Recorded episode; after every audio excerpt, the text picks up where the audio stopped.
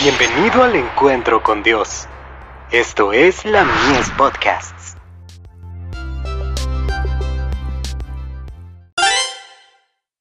Hijos e hijas de Dios. Los buenos hábitos y la salud. Mas yo haré venir sanidad para ti, y sanaré tus heridas, dice Jehová. Jeremías 30, verso 17. La mente no se desgasta ni sucumbe tan a menudo por causa del empleo diligente y el estudio constante, como debido a que se comen alimentos inadecuados y en momentos no apropiados, y al descuido de las leyes de la salud. Las horas irregulares para comer y dormir, minan las fuerzas mentales. El apóstol Pablo declara que quien quiera tener éxito en su propósito de alcanzar una elevada norma de piedad, debe ser temperante en todas las cosas. El comer, el beber y la vestimenta, tienen una influencia directa sobre nuestro progreso espiritual. The Youth's Instructor.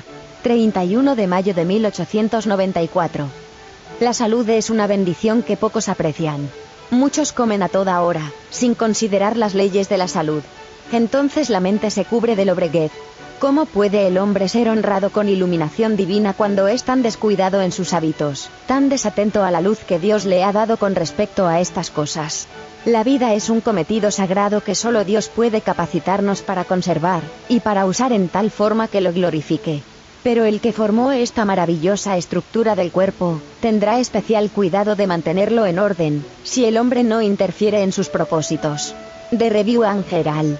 20 de junio de 1912. La salud, la vida y la felicidad son el resultado de la obediencia a las leyes físicas que gobiernan nuestro cuerpo.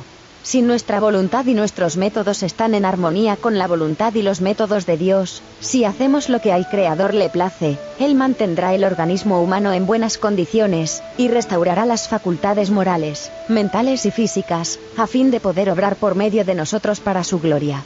Su poder restaurador se mantiene constantemente en nuestro cuerpo, si cooperamos con Él en esta obra, la salud y la felicidad, la paz y la utilidad, serán el resultado seguro. Comentario Bíblico Adventista. Tomo 1. Página 1118.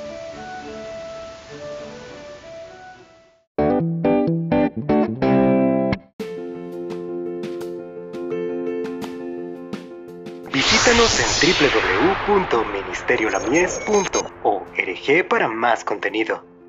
Dios te bendiga.